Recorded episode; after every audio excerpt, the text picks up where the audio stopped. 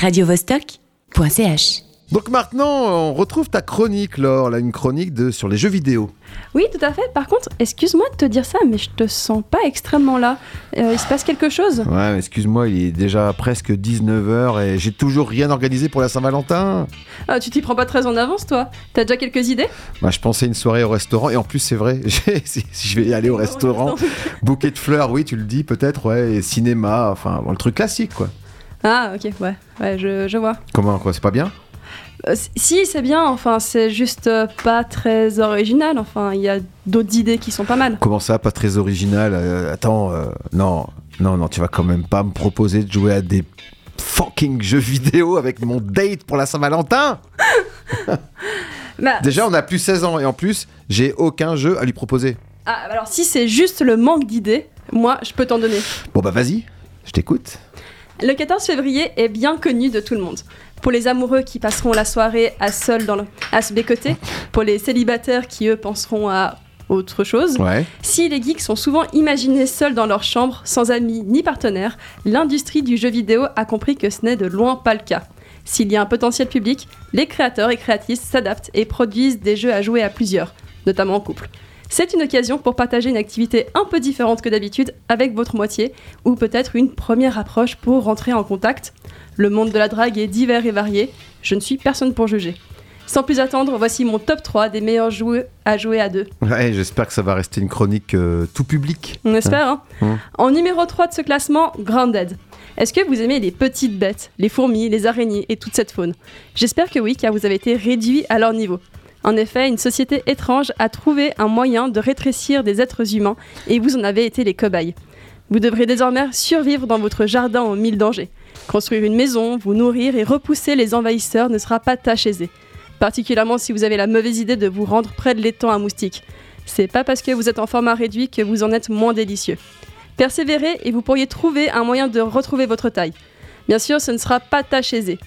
Développé par le studio Obsidian Entertainment, ce jeu de survie peut compter 1 à 4 joueurs maximum.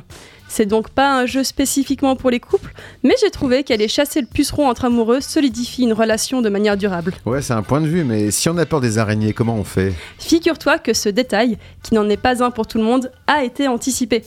Le mode arachnophobie permet de transformer les ennemis à 8 pattes en jolies petites balles de Oh, ping-pong. c'est chou. C'est chou, hein. En revanche, n'imaginez pas que ça les rend moins agressives. Elles continueront de chercher à vous croquer. En numéro 2, It Takes Two. Je pense que c'est le seul jeu de la liste qui a été réellement 100% créé pour des couples. Cette fois, rien ne va plus entre les personnages de Marie et Cody. La seule solution est le divorce. Quoi? Attends, c'est la Saint-Valentin et tu nous sors un jeu qui parle de divorce? Ah, tu sais y faire, toi Parce que c'est pas fini Ah, Votre fille, Rose, est tellement triste de voir ses parents divorcer qu'elle a réussi à vous jeter tous les deux un sort, petite coquine. En un instant, vous voilà transformés en petites poupées magiques et rigolotes. Votre but sera de retrouver taille humaine et pas moyen d'y arriver sans collaborer. Qui sait, peut-être qu'avoir un objectif commun permet de réparer certaines choses. Produit par Hazelight Studios, It Takes Two est un jeu collaboratif qui vous fera travailler en équipe. Le jeu est très facile à prendre en main. J'avais même parfois l'impression que les énigmes n'étaient pas trop difficiles, justement pour éviter les disputes de couple. et rassure-moi, ça se finit bien? Alors je vais pas spoiler, Ah. il faudra y jouer. Ouais. Je peux par contre vous dire que le jeu aborde plusieurs thématiques du couple, comme euh, la place que l'on donne à l'autre, euh, le partage ou les disputes. Si je pense pas qu'un jeu vidéo puisse être une réelle thérapie, faut pas rêver, c'est l'occasion d'aborder certains sujets avec une moitié en jouant. Par exemple, l'épineux tabou de l'aspirateur. Ouais. Finalement, quel est notre grand gagnant? L'incontournable Stardew Valley. Le jeu a été édité par Chucklefish Game et est parfait pour une petite soirée reposante. Vous avez hérité de la ferme de votre grand-père et c'est à vous que revient le devoir de vous en occuper.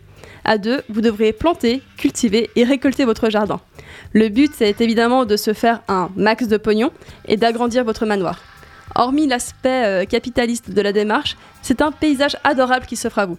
Des petites aventures rigolotes et des découvertes saugrenues. Là aussi, c'est un jeu très facile à prendre en main où il y a toujours quelque chose à faire. Pour finir, une partie du jeu est consacrée à la drague. Oui, en effet. Et en offrant une bague à votre partenaire de jeu, vous pourrez l'épouser et même faire des enfants. Plus facile que dans la vraie vie. Une façon différente de prouver son amour. Par contre, je conseille la séparation des biens dès le départ. Mon partenaire a dépensé l'entièreté de notre budget en navet. Motif de rupture, direct. Alors, Jabra, j'espère t'avoir convaincu de tester un date un tout petit peu différent que d'habitude. Je vous laisse sur ce petit classement et bonne Saint-Valentin à tous nos geeks. radiovostok.ch